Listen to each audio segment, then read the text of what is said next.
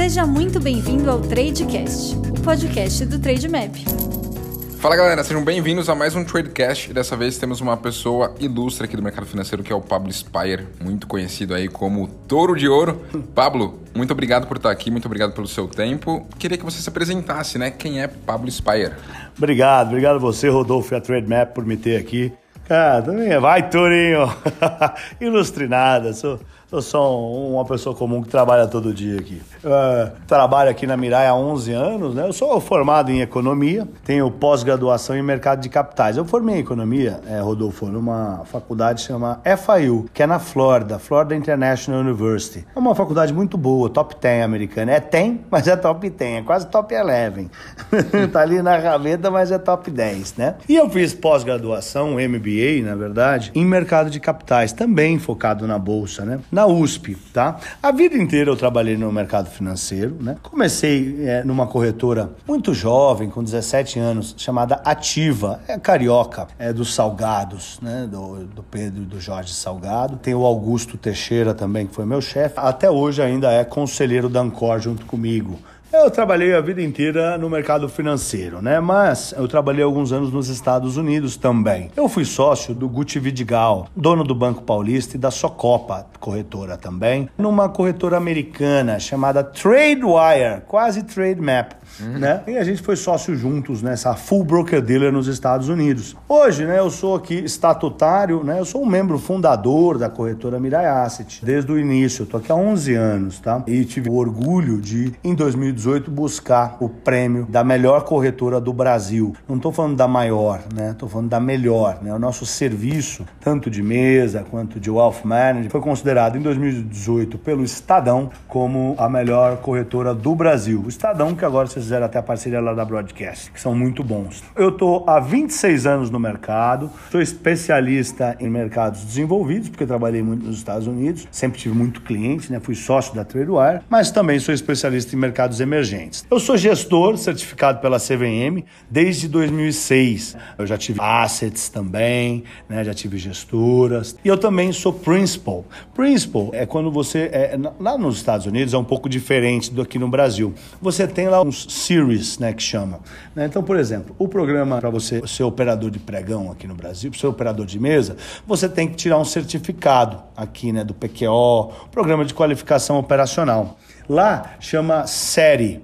Né? Então você tem a série 7, série 55, a série 63 e a série 24. Né? A série 24 é a máxima lá, que para você ser executivo, ser diretor estatutário de uma corretora americana, você precisa ter a série 24 que te transforma num principal. Você é um dos principais. Para você ter a série 24, você tem que ter a série 7, que é a do Lobo de Wall Street. O série 7 é a série do PQO para virar operador de mesa. Aí o série 24 é PQO para você ser diretor estatutário de uma corretora. É muito mais difícil. Então você precisa tirar o série 7, o série 63, o série 55. Só depois você pode fazer o série 24. Então eu tirei o série 24. E uma corretora americana, uma full broker dealer, ela tem que ter, né, é, quatro principals. Tem que ter quatro executivos estatutários com o título de série 24, com o título de principal. Tem que ter quatro principais. Eu fui sócio lá também, tá? E aqui no Brasil, estou há 11 anos aqui na Miraiace, trabalhei em algumas outras casas, não muitas, né? Mas aqui sou sócio funda... sócio não, desculpe, sou membro fundador, eu sou empregado aqui, sou funcionário. A Asset é um conglomerado mundial, tá? Acho que sim, agora eh, fizemos o tour de ouro que a gente já fala já já. Mas é isso aí. Show de bola. E Pablo, bom, até linkando com isso, né? Como que surgiu essa ideia do Minuto Touro de Ouro, né? Você falou que está aí há 26 anos no mercado, tem uma grande experiência e da onde surgiu essa ideia, né? Essa demanda que você encontrou de trazer essa informação aí diária pelo Minuto Toro de Ouro?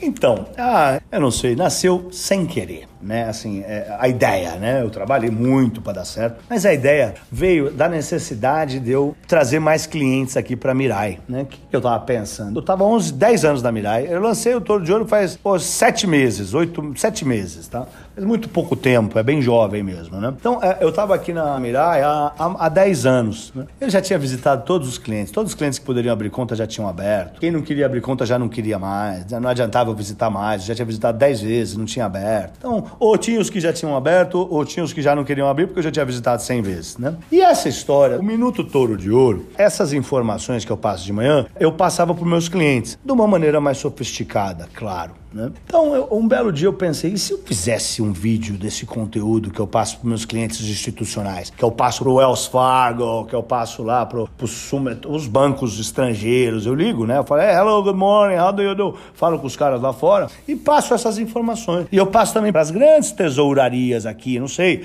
eu conheço muito bem, sei lá, o pessoal do Bradesco, da Bram, por exemplo, lá, Ricardo Almeida, o CEO, que é um super executivo, um dos melhores do Brasil, né? É, eu conversava com ele de mercado. Então, falei, pô, eu passo esse panorama para esses super executivos, por que, que eu não passo isso para o povo? Se eu, se eu mascar isso aí e traduzir para a linguagem do povo, será que vai dar certo? Não é possível que as pessoas não se interessem pelos assuntos relevantes. Eu ficava lendo na mídia qualquer besteira. O pessoal falava que a bolsa subia porque a mandioca caiu. Não tem nada a ver, entendeu? É, era outra razão. Então todo dia eu via a razão errada sendo publicada nos jornais.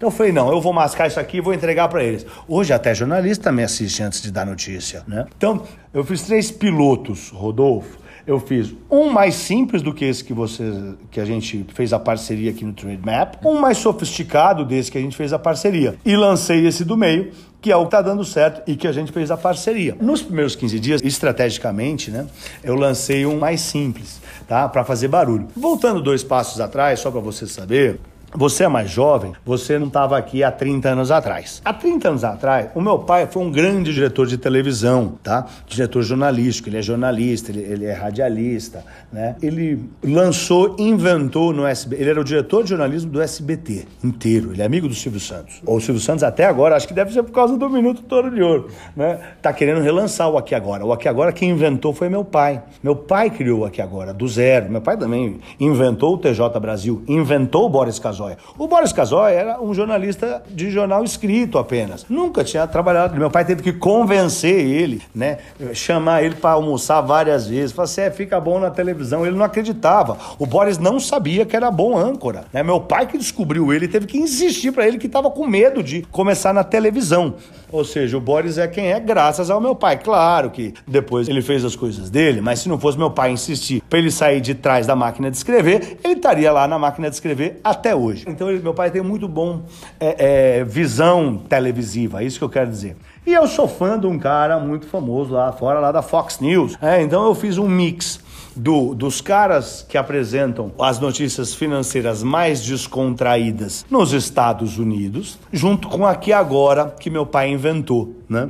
Então, você vê que tem a câmera nervosa, você tem o ao vivo. O meu pai ainda me dirige, ainda é o diretor desse jornal. Ele reclama comigo todo dia, nunca fez um elogio, só reclama. Só ah, tá ruim isso, tá ruim aquilo, tá ruim o outro. E eu vou melhorando, né?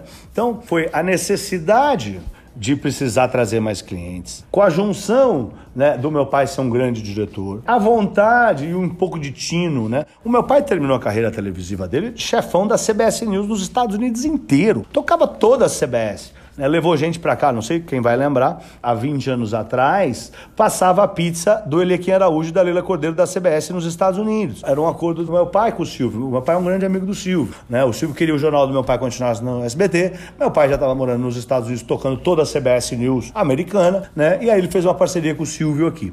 Então, o Toro de Ouro ele nasceu da necessidade de clientes, com o material que eu tinha em casa, que é a cabeça do meu pai, e com a minha vontade de querer fazer um negócio inovador. Né? Então a gente juntou a Fox Fox News ficou aqui agora e lançou o Toro de Ouro. Vai, Torinho!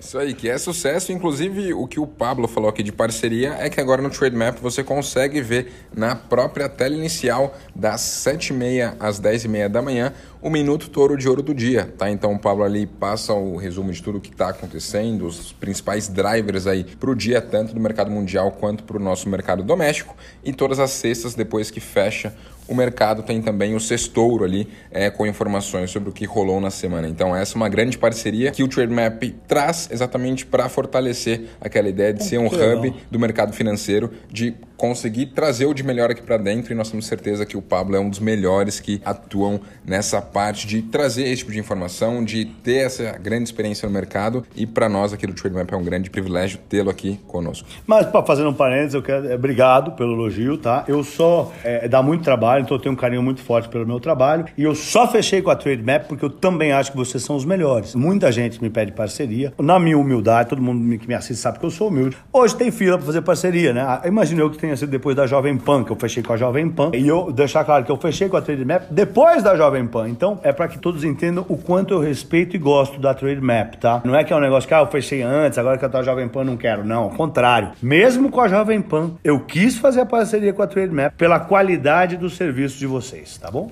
Show de bola, sensacional e juntos vamos se fortalecer aí e agregar ainda mais valor para esse mercado. Ah, que tá vai ter o sextouro, vai ficar na home também? Sim, o sextouro vai ficar na home. Que então, legal, sexta, depois que Chave. fechar o pregão, teremos aí o sextouro Vai, também. Torinho! Isso aí. E Pablo, bom, como seu minuto, Toro de Ouro, acho que fica claro, né, para o investidor que ele não pode olhar só para o nosso mercado doméstico, que ele tem que olhar para o mundo também. Você comenta ali dos Estados Unidos, você comenta também da Europa. E qual que é a importância do investidor ele olhar para o cenário macro para tomar suas decisões de investimentos? É o seguinte, né? A gente até vai lançar um curso, vou ver se eu consigo colocar na plataforma. Estou lançando junto com a Jovem Pan, ver se eu consigo colocar na plataforma de vocês, né?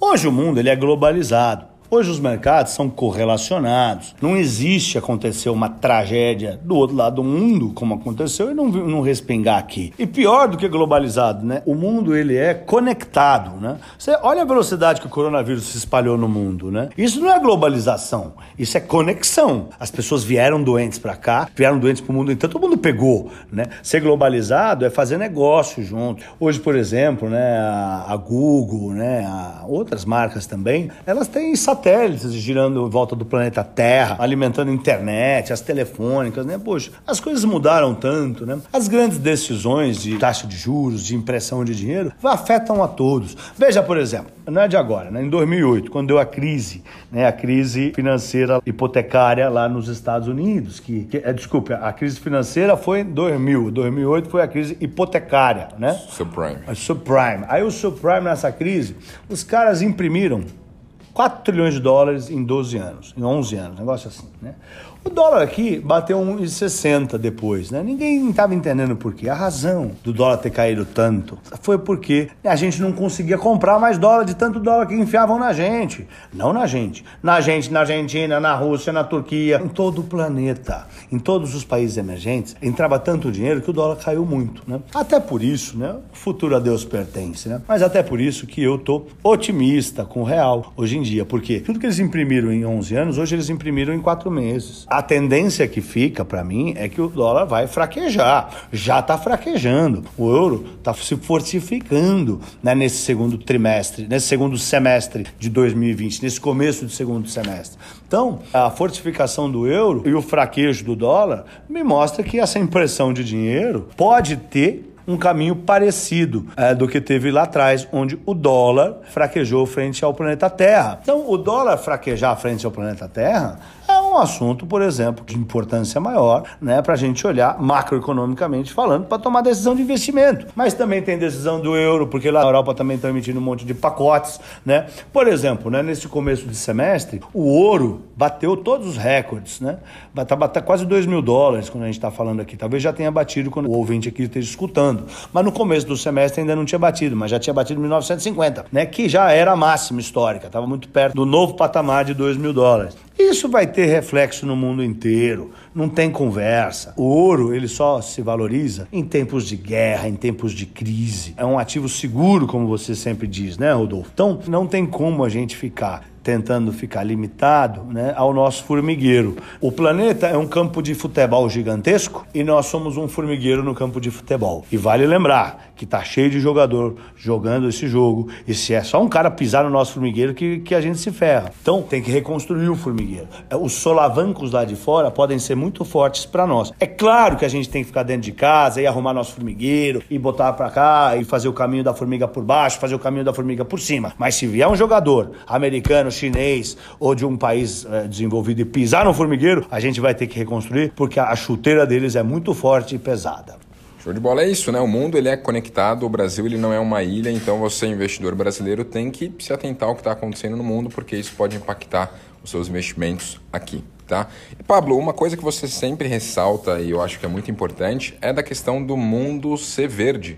Uhum. Né? Então você ressalta bastante a importância do dólar e tudo mais. Então, para você, qual que é a importância do brasileiro considerar ter investimentos em dólar, né? Qual que é a importância de ter essa diversificação em uma moeda forte que está desde 1776 aí, se a gente compara com o Brasil, nos últimos 50 anos já mudou 10 vezes de moeda. Então, por que que o investidor ele tem que considerar essa questão aí dos investimentos em dólar? Ah, não, sem dúvida, você tem que diversificar. Diversificar é o mais importante, né? Eu gosto de falar que o mundo é verde, o mundo é em dólar, porque o mundo é em dólar, né? Nós estamos posicionados em real. A Argentina está posicionada em peso. O russo está posicionado em rublo mas o mundo é em dólar. Quando eles vêm negociar nossa soja aqui, é em dólar. Então, é claro que eles pagam a gente em real, faz o câmbio, né? Mas na cabeça dele o cara tá pensando em dólar. Por exemplo, em abril e maio, o Brasil vendeu toda a soja, toda a produção de soja do ano. Por quê? Porque em abril e maio o dólar bateu quase 6 e a nossa soja ficou super barata para os americanos. Então a gente só vendeu toda a soja porque ela ficou barata em dólar. Por quê? Porque o mundo é em dólar. Ou seja, o preço da soja não, praticamente não oscilou aqui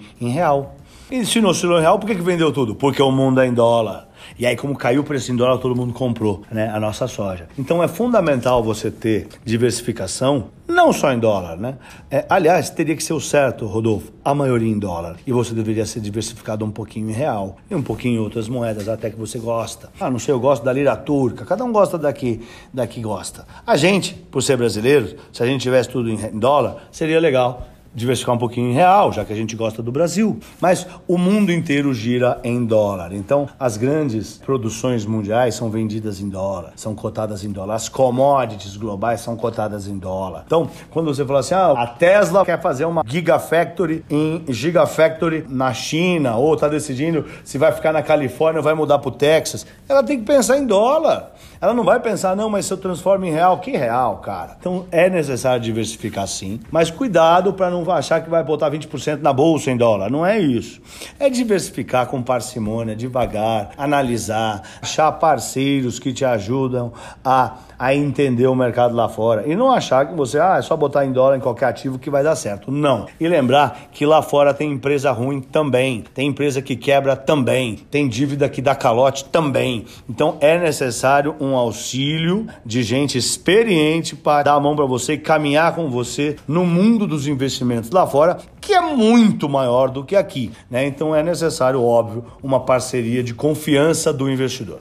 E Pablo, bom, acho que 2020 poucas pessoas esperavam aí pelo coronavírus, né? Talvez um dos principais drivers aí seriam é a questão das eleições americanas. Então, eu queria que você falasse aqui o que que o investidor ele precisa se atentar daqui para frente. É, a gente está aqui no segundo semestre de 2020. O que que a gente pode falar de agendas que podem impactar aí os mercados ainda em 2020? Tá. Nós temos as eleições do ano no, em 2020, né? Então, até as eleições da presidência americana, né? É uma corrida muito forte o Trump está com um plano até o dia da eleição né, de como virar essa situação. As tensões sino-americanas entre China e Estados Unidos podem e eu acredito que devam escalar. Por quê? Porque o Trump está perdendo a eleição, o Joe Biden, que concorre com ele para Casa Branca, abriu, disparou. Na Flórida, por exemplo, abriu 15 pontos. Está ganhando no que eles chamam dos estados-chave, que são estados que eles chamam de swing states, que são estados-chave, né? Que são os estados que podem virar para um lado ou para o outro. Lá, você ganha dependendo de quantos estados você ganhou, né? Então, às vezes, tem estado que tem mais gente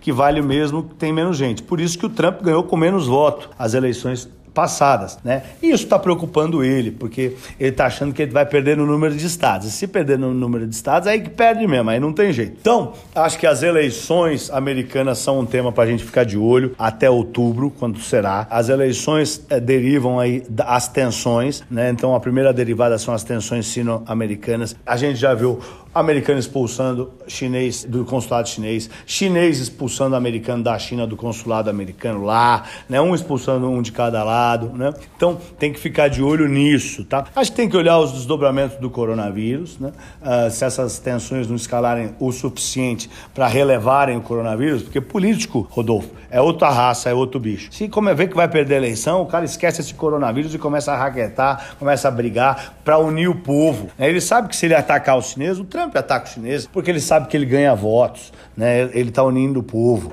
né, contra um inimigo em comum, Chinese virus. Né? Ele está acusando os chineses de serem os responsáveis pelo fechamento da indústria nos Estados Unidos, de ser os causadores do desemprego americano. A gente viu os dados do desemprego americano piorando nesse começo de semestre. Então é muita atenção por vir, desdobramentos aí do coronavírus, né? Acho que a gente pode esperar uma nova leva de IPOs aqui no Brasil. Isso é legal também, né? É importante que os IPOs aqui estão reaquecendo, mostram um reaquecimento das economias.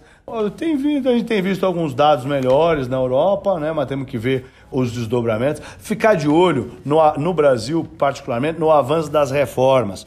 Não sei se o nosso ouvinte sabe qual é a reforma mais importante do Brasil. A reforma mais importante do Brasil é a próxima. A gente não pode ficar parado, a gente tem muito trabalho para fazer, muita lição de casa. A mãe de todas as reformas foi aprovada, reforma da Previdência. Agora estamos andando com a reforma tributária. O ministro Paulo Guedes está avançando com esse assunto e depois virão outras. Eu acho que o importante, a gente vivia um momento de inércia, né? A gente estava todo mundo parado por conta desse coronavírus no primeiro semestre. Virou o segundo semestre e a gente conseguiu avançar, voltou a caminhar. Então, olho nas eleições americanas, nas tensões sino-americanas, chinês-americano, olho no coronavírus e esperto no avanço das reformas aqui e olho no rombo fiscal. O buraco causado pelo coronavírus nas contas públicas do Brasil é de tirar o eixo de qualquer investidor. Assusta até monstro. Né? Então, o, o, buraco de quase um trilhão de reais que está vindo aí, tá, que eu estou enxergando, é um tanto quanto nebuloso, preocupante e pode fazer a bolsa chacoalhar aqui no Brasil. Esses são os principais assuntos para o segundo semestre de 2020. Show de bola, Pablo. E bom, até aproveitando aqui que estamos falando de mercado e tudo mais, o Trademap ele consegue consolidar tudo isso para você, né? Então, informações aqui do Brasil, informações do exterior, e eu quero saber de você, né? Como que o Trade Map ele te ajuda aí nas suas análises, te ajuda na sua vida como investidor? Uhum. O Trade Map é inovador, né? É revolucionário, tá? É muito avançado. Não à toa fiz a parceria. É um aplicativo moderno, para frente a juventude fala, né? Não à toa ele é imitado por todas as grandes casas que não são nem concorrentes de vocês, né? As corretoras estão imitando vocês, né? Eu trabalho numa corretora a gente analisa o Trade Map para ver o que, que, tem de bom. Eu uso ele diariamente. O Trade Map, inclusive aqui, quem acompanha a Jovem Pan vai ver o Trade Map lá sempre. Estou sempre usando o Trade Map para as minhas análises. Já no sexto passado, tava, né? Então todo mundo sabe que o Trade Map é de qualidade muito diferenciada, né? Acho que, num geral, primeiro que ele facilita a vida da gente por causa do design inovador, né? Que eu estou te falando, todo mundo está imitando esse design de vocês que vocês inventaram. Uh, você tem um acompanhamento de carteira que também está todo mundo, todo mundo sabe que é superior. Eu não sei o que, que vocês têm lá, vocês têm uma equipe de gente que fica inventando essas coisas bacanas aí, né? Mas aqui na Mirai a gente olha com bons olhos para vocês o tempo todo. As notícias, agora tem o Toro de Ouro, a melhor notícia, mas você tem a Reuters, que é, que é impressionante, é muito boa. Você tem a Broadcast do Estadão, que é o, o, não chega no povo essas notícias, através do Trade Map chega. Para análise de mercado, mais especificamente, como você falou, né? Você tem um que eu uso muito e posto nas minhas redes sociais com frequência, que é o mapa de calor. Não existe isso aqui no Brasil. Você vê que a ação está caindo mais, estão subindo mais, né? O que, que sobe, o que, que cai, o que, que sobe mais, o que, que sobe menos, o que, que cai mais né? Dependendo da vermelhidão e do forte é o verde. É algo que não tinha, é totalmente revolucionário aqui no Brasil. E tá todo mundo imitando. Vocês vão fazendo e o pessoal vai imitando. Mas, claro, é que nem o meu minuto. Tem um monte de gente imitando, né? Todos os meus concorrentes estão me imitando, fazendo plágio do minuto. É vexaminoso, é vergonhoso. Para vocês também, os caras imitam vocês e fica uma vergonha, né? A análise técnico-fundamentalista de vocês é importante, tem Brasil e Estados Unidos. É fundamental, né? É realmente de e é algo que não tem aqui você ter essa análise técnico-fundamentalista. Tem só do Brasil por aqui. Agora vocês inovaram de novo com os Estados Unidos. Em cinco minutos vai estar tá todo mundo olhando isso aí, tá? O comparador de ativos é outra, é outra que é, é esplêndido. Tem que olhar, o cara tem que olhar. Aliás, se alguém estiver me ouvindo aí e pegar o Trader Map, eu fiz uma parceria com eles. Usa o meu tag Touro de Ouro, que é o desconto é o maior de todos. Eu falei, eu só faço a parceria se o meu negócio for o maior desconto. Se você for pegar o Trade Map, usa o cupom Touro de Ouro, que é o maior desconto de todos, tá? Então, assim, a tela de mercado, né? Essa nova tela de mercado que vocês usaram, eu vou botar no, no sextouro desse agora, porque realmente é muito boa, né? Você consegue ver macro, você consegue ver os setores, você consegue ver os índices. É um negócio bacana demais. Os concorrentes já imitam, mas de forma estática entendeu? Eu recebo fotos da concorrência é concorrência minha, não é nem de vocês, não é nem da Trade Map. Os caras não têm o aplicativo igual vocês. É, tanto é que todo mundo usa o aplicativo. Se você abre o Trade Map, você vê lá a fotona do minha lá do Minuto Touro de Ouro. Mas logo abaixo tem todas as corretoras que usam o de vocês, porque senão o pessoal não opera lá. De tão melhor, os investidores institucionais usam o Trade Map para operar, né? E os concorrentes ficam imitando. Então o comparador de ativos é fundamental, é esplêndido. A tela de mercado também. O mapa de calor é demais. O design da home page é esplêndida, né? Mas o principal e mais novo agora, que eu mais gostei, que eu tô usando e que não tem lugar nenhum, não tem lugar nenhum, a não ser no sistema oficial da Bolsa, que chama Epuma, tá? Você tem o aviso real time e simples tá? do leilão dos papéis. Então, a partir de agora, né, nós estamos no começo do semestre, para operar lá, você no Trade Map você vê o leilão de papéis. Então fica amarelinho ali a, o nome do papel, Petro, Vale, né? JHSF lá do Thiago, meu amigo, que é o CEO, que tá um sucesso. Deu touro de ouro na JHSF em 2020, já depois do corona, depois que pegou aí a Vila XP para construir, né? Então, para operar essa novidade aí dos leilões em amarelo também é fundamental. Então, o resumo da ópera é o seguinte: se você está na rua, tenha trade map, senão você está às cegas.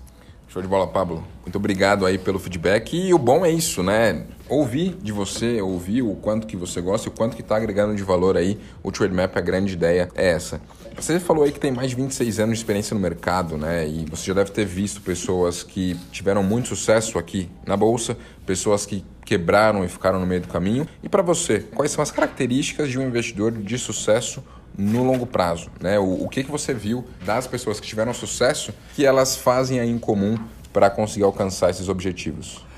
Olha, tem dois tipos, né? Você tem para o investidor novo, a primeira coisa é não fazer day trade, tá? Se você é um novo investidor, não caia no conto do day trade. Fazer day trade. Eu sou de uma corretora, a Mirai, né, por exemplo. Eu sou também membro do conselho do Ancor. Eu sou conselheiro da Ancor. Uh, a gente aprovou lá na Ancor o poder operar contra os investidores novos. Por quê? Porque o investidor novo só que faz day trade, para os investidores novos que fazem day trade, tá? O investidor novo que faz day trade só perde dinheiro, não tem conversa. A gente fez um estudo gigantesco, gastou dinheiro para fazer o estudo, para estudar, para ver se a gente aprovava essa regra de apostar contra os day traders novos, né? E a gente contratou empresas americanas e brasileiras. Eles chegaram à conclusão e nos apresentaram que 65% das vezes do day trader novo não estou falando do day trader experiente, não. Do day trader novo, ele perde dinheiro na bolsa. É o seguinte: se você tem 12, 14 anos de mercado, Pode fazer day trade, dá para ganhar dinheiro lá, né? Se você tem 12, 14 anos de estudo de faculdade de medicina,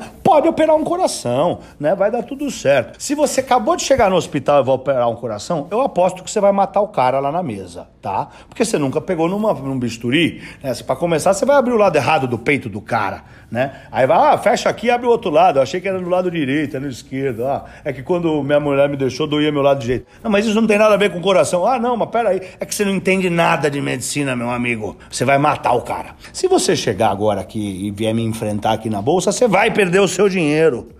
Não tem conversa. Você tem que estudar 12 anos para operar coração. Você tem que estudar 12 anos de mercado para operar day trade, né?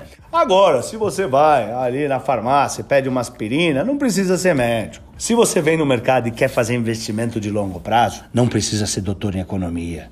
É simples ganhar dinheiro na bolsa se você faz o caminho correto, que obviamente é demorado. Demora 10, 12 anos. Na hora que você ficar craque, você já vai estar tá rico.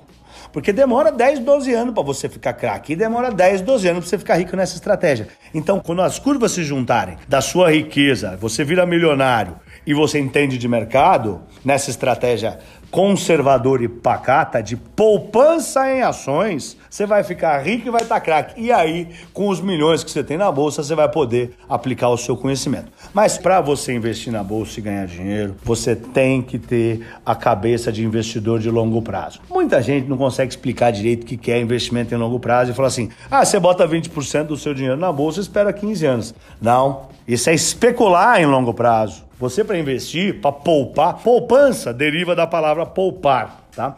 Poupar deriva de demorar. Tem que demorar, não é que deriva de demorar, mas poupar é equivalente a demorar. Você poupa, poupar é bota um dinheirinho, bota outro, bota outro, bota outra moeda, vai enchendo o porquinho. Isso é guardar dinheiro, isso é poupar dinheiro.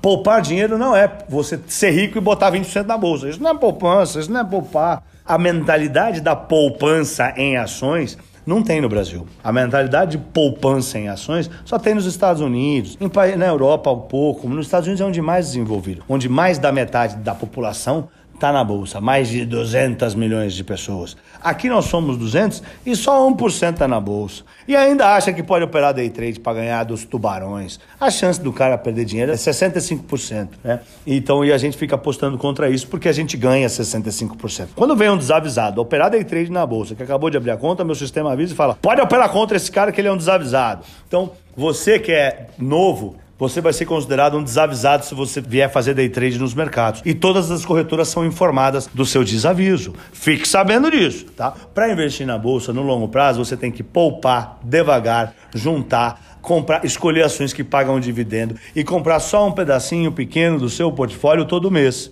Estou falando de 005. Em dois meses você compra 0,1. Em 20 meses você colocou 1% do seu. Ou seja, em quase dois anos você coloca só 1% do seu patrimônio na bolsa. É isso que eu estou falando que é investimento de longo prazo, tá? É isso que você deve fazer para chegar em 15 anos daqui para frente milionário. Por isso que um pai dá uma mesadinha pequenininha, estou falando pequena, 300 reais, 400 reais, não é pequena, né? Mas para a bolsa é pouco, porque 100 ações na bolsa é 5 mil reais, tá? Dependendo do papel. Se você for pegar Arezo, custa 50 reais. Se você for pegar Vale, custa 60. 100 ações é 6 mil. Né? Se você for pegar Vulcabras, é 5,30. A ação é 500 e 100 ações é 530 reais.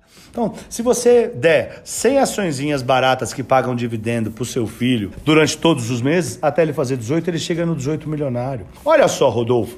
Nos Estados Unidos, eles não têm o costume de fazer festa de um ano. Essas festas que os pais gastam um dinheirão. Sabe o que eles fazem? Dão ação para os filhos. Em vez de dar uma festa de um ano, os pais dão ação. Chama o tio, chama o padrinho, todo mundo dá ação pro moleque. O moleque nem aprendeu, nem tirou a chupeta, não consegue nem falar papai e já ganha ação. Aqui o cara já tá falando, tá ensinando bolsa, ainda não comprou a primeira ação. O cara já tem um curso aqui de, de ensinar você a ganhar dinheiro no day trade e ainda não comprou a primeira ação. Então, aqui as coisas estão de ponta cabeça. Investimento de longo prazo tem que ter paciência. O mercado financeiro, Rodolfo, é uma máquina de transferir dinheiro do impaciente para o paciente.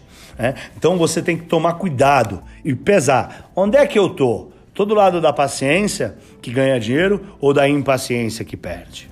E aqui são conselhos de quem tem aí mais de 26 anos de experiência no mercado e é algo muito relevante, tá? Para aqueles que tiveram sucesso, né, Pablo, o que, que você viu? Eu queria que a gente falasse um pouquinho sobre a diversificação, né? O quão importante isso é, principalmente aqui para o investidor brasileiro, né? Porque a gente tem uma moeda que é o real, a gente está em um país que ele é emergente e os bons investidores que se deram bem ao longo do tempo foram aqueles que, além de conseguir fazer bons investimentos, eles também diversificaram em estratégias, né? Porque eu vejo que às vezes muitas pessoas estão entrando agora para a bolsa e querem migrar de 100% renda fixa para 100% renda variável e confiar só numa estratégia, né? E para mim, aqueles bons investidores são aqueles que conseguem diversificar bem os seus investimentos e ter várias estratégias diferentes, porque em um dado momento pode ter uma estratégia que ela fale, né? Então por isso que é bom você diversificar. Sim, a principal mensagem que tem que passar aqui é que diversificar não é só escolher várias ações. Diversificar o investimento é preciso diversificar no tempo também. Você não pode pegar o seu dinheiro, migrar 100% para bolsa e achar que você está diversificado só porque você botou em todos os setores. Não, você entrou num momento só, não diversificou o seu momento de entrada. E a bolsa sem diversificação é problema. Né? Então você tem que diversificar o tempo de entrada. Por que, que essa estratégia é bacana? Né? O que, que eu falo? Né? Eu sempre... Ah, você consegue escolher as ações que estão caindo para comprar. Né? Então, às vezes, se você, você for entrar tudo no mesmo momento, vai ter várias ações que vão estar tá caras. Vai ter várias ações baratas. Ah, mas eu tenho que diversificar, vai comprar as caras também. Vai tomar fumo. Né? Você precisa diversificar o tempo de entrada. Então, tem que demorar. Nós estamos todos vendo, desde que o juro caiu de 14 para 2, de mais de 14 para 2, houve uma migração de milhões de novos investidores para a bolsa. Isso é legal, porque o mercado está desenvolvendo. Ao mesmo tempo é perigoso, porque as pessoas, tenho certeza, que não foram avisados para não fazer day trade. Esses novos investidores que as corretoras apostam contra quando eles fazem day trade. Né? Se você fica achando que fazer day trade sem conhecimento não é igual operar um coração, você está errado, é igual operar um coração. Você vai errar e vai matar a pessoa. Só que o problema é o paciente, é você. Você vai estar tá se machucando. Então, você, para ganhar dinheiro com diversificação, você precisa diversificar os setores. Dentro dos setores, diversificar as empresas. E nessa entrada, diversificar o tempo de entrada. Tem que ir devagarzinho. Nessa diversificação de tempo, você consegue escolher que empresa está mais barata. Então você, na hora que você vai entrar, vamos olhar aqui, ó. Aí você já vai ter mais ou menos na sua cabeça os setores que você quer entrar e as empresas. Aí você vai olhar e fala assim, dessas aqui, qual que está no melhor momento para eu comprar? Aí você vai lá e compra aquela lá, já que você vai ter pouquinho dinheiro. Porque eu não estou falando para você botar muito dinheiro, estou falando para você botar 0,05. A cada dois meses, bota 0,1% do seu patrimônio. A cada 20 meses, você bota 1% do seu patrimônio. Ou seja, em 100 meses, você vai ter 5% do seu patrimônio em bolsa. Isso é diversificar. Diversificar o setor, diversificar as empresas, diversificar a entrada, o tempo de entrada. Ao diversificar o tempo de entrada, você vai ter muito tempo para escolher as ações no momento certo. Então você, ah, essa ação tá cara, espera o mês que vem, ou no semestre que vem, ou no ano que vem. Ah, mas ela subiu para sempre. Tá bom, não compra essa, meu. Né? Pô, que, que pena, bem na hora que você foi entrar ali, tava cara e nunca mais parou subir. Não tenho dúvidas que outras oportunidades virão. O mercado é cheio de oportunidades. E esse crescimento de milhões de investidores no Brasil está acendendo a, a, chama dos IPOs de novo. As empresas estão voltando a ter interesse. Você está vendo aí, sei lá, lojas americanas, Avan, tem um monte de empresa querendo fazer IPO, né? Que, que outras empresas, já nem me lembro mais, mas tá cheio de empresa querendo fazer IPO conosco aqui. A Nortes também é uma outra construtora, tá? Então é diversificar, o meu conselho para o investidor novo, diversificar e entrar devagar. Não se joga aqui porque a água pode estar gelada ou fervendo. E se ela estiver gelada, você pode morrer congelada. Se estiver fervendo, tá, vai morrer queimado. Pode estar morna e você se dá bem, mas se você diversificar o setor, as empresas e o tempo, é certeza que ela vai estar morna. Show de bola. Pablo, e indo aqui para o final do nosso podcast, queria saber de você, né? Qual o melhor livro sobre investimentos que você já leu? Qual o livro, assim, que oh, é, ajudou você?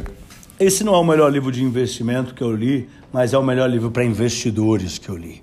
E ele ajuda, ele te ensina sobre o risco, sobre como nasceu o controle de risco. E para o investidor iniciante, nada melhor do que entender como que controla o risco desde o começo. Não adianta você estudar proteção de risco sofisticado e de alavancado e em inglês, você não vai entender nada. Então, o melhor livro para a massa brasileira que está entrando na bolsa, que eu recomendo, ele se chama Desafiando aos Deuses ou desafiando os deuses, não, desculpe, desafiando os deuses, né? Que é a história do nascimento do controle de risco. A história é maravilhosa e é linda e é eletrizante. Ela começa lá atrás com as apostas. Estamos falando, começa dois, três mil anos. Não, começa antes. Começa há 10 mil anos atrás, há 7 mil anos atrás, quando as primeiras civilizações faziam dados com o tornozelo de cabra. E já ali, eles já faziam dado um pouquinho torto então os dados já caíam mais para um lado do que já era viciado. No começo do jogo já era viciado. Ali ninguém tinha noções de estatística, muito menos de risco. Né? Mas o pessoal falava, pô, sai mais um número que outro. O cara que fazia o dado com o osso do tornozelo da cabra, ele é lógico, ele sabia. Então ele sempre apostava nos números porque o dado caía deitado em vez de cair de pé. Ele era mais alto do que largo. Só que ninguém percebia ali. Então ele tendia muito mais a cair deitado do que de pé. E aí ele começava a ganhar. E aí começam os dilemas, aí vai até o final e vem até o controle de risco sofisticado, passando pela invenção dos números. Antigamente era número romano, não era esses números que a gente vê agora. Aí depois você descobre por que, que o 7 tem um tracinho, porque o pessoal imitava o 1, pegava o 1, transformava em 7. Aí os caras puseram tracinho, aí se tinha o tracinho não era uma. Ih, é lindo! O livro é lindo, passa pelo início do controle da estatística, depois do desenvolvimento do controle de risco, do seguro, nasce o seguro das embarcações lá na, da Europa que vinha para o Brasil. É muito legal. Acho que esse livro para todo mundo que está entrando, Quando aqui na Mirai, na minha corretora, entra uma nova pessoa no departamento de risco, eu vou com um livro Desafio os Deuses, entrego na mão e falo: lê, meu amigo, você está no departamento de risco, lê isso aí que você precisa saber. Como a pessoa, todos os investidores brasileiros, é o seu próprio departamento de risco, investidores novos brasileiros, leiam Desafiando os Deuses. Sensacional. Pablo, quero agradecer aqui pelo tempo, por toda a contribuição que você trouxe aqui. É claro, todas as pessoas conseguem acompanhar você ali no Minuto Touro de Ouro dentro do Trade Map todos os dias que tem pregão, né? Das 7h30 às 10h30. Sexta-feira temos também ali o Sextouro com um resumão do que passou na semana. Mas onde que as pessoas podem te encontrar aí também nas redes sociais, né, para acompanhar aquilo que você faz? É, o, o, principal é o Trade Map, a parceria é muito grande. Pode me achar no Trade Map. Mas quem quiser me seguir para outras notícias, não para o vídeo, porque eu também tenho vídeo, mas eu também boto muita notícia. Eu tenho o arroba Pablo Spire é, em todas as mídias. No Instagram eu tenho o Touro de Ouro e no Telegram eu tenho o Minuto Touro de Ouro. O Telegram é minha melhor mídia social porque ali eu mando muito estudo, tal, muita coisa, mando bastante coisa de mercado para análise de mercado financeiro. A parceria grande é na Trade Map e ali todo mundo vai poder ver ali. Muito obrigado e até a próxima. Então tá bom, até a próxima que é a nossa live, que nós vamos fazer uma live. É isso aí. Inscreva-se no nosso canal do YouTube, youtube.com/trademaphub. Até a próxima.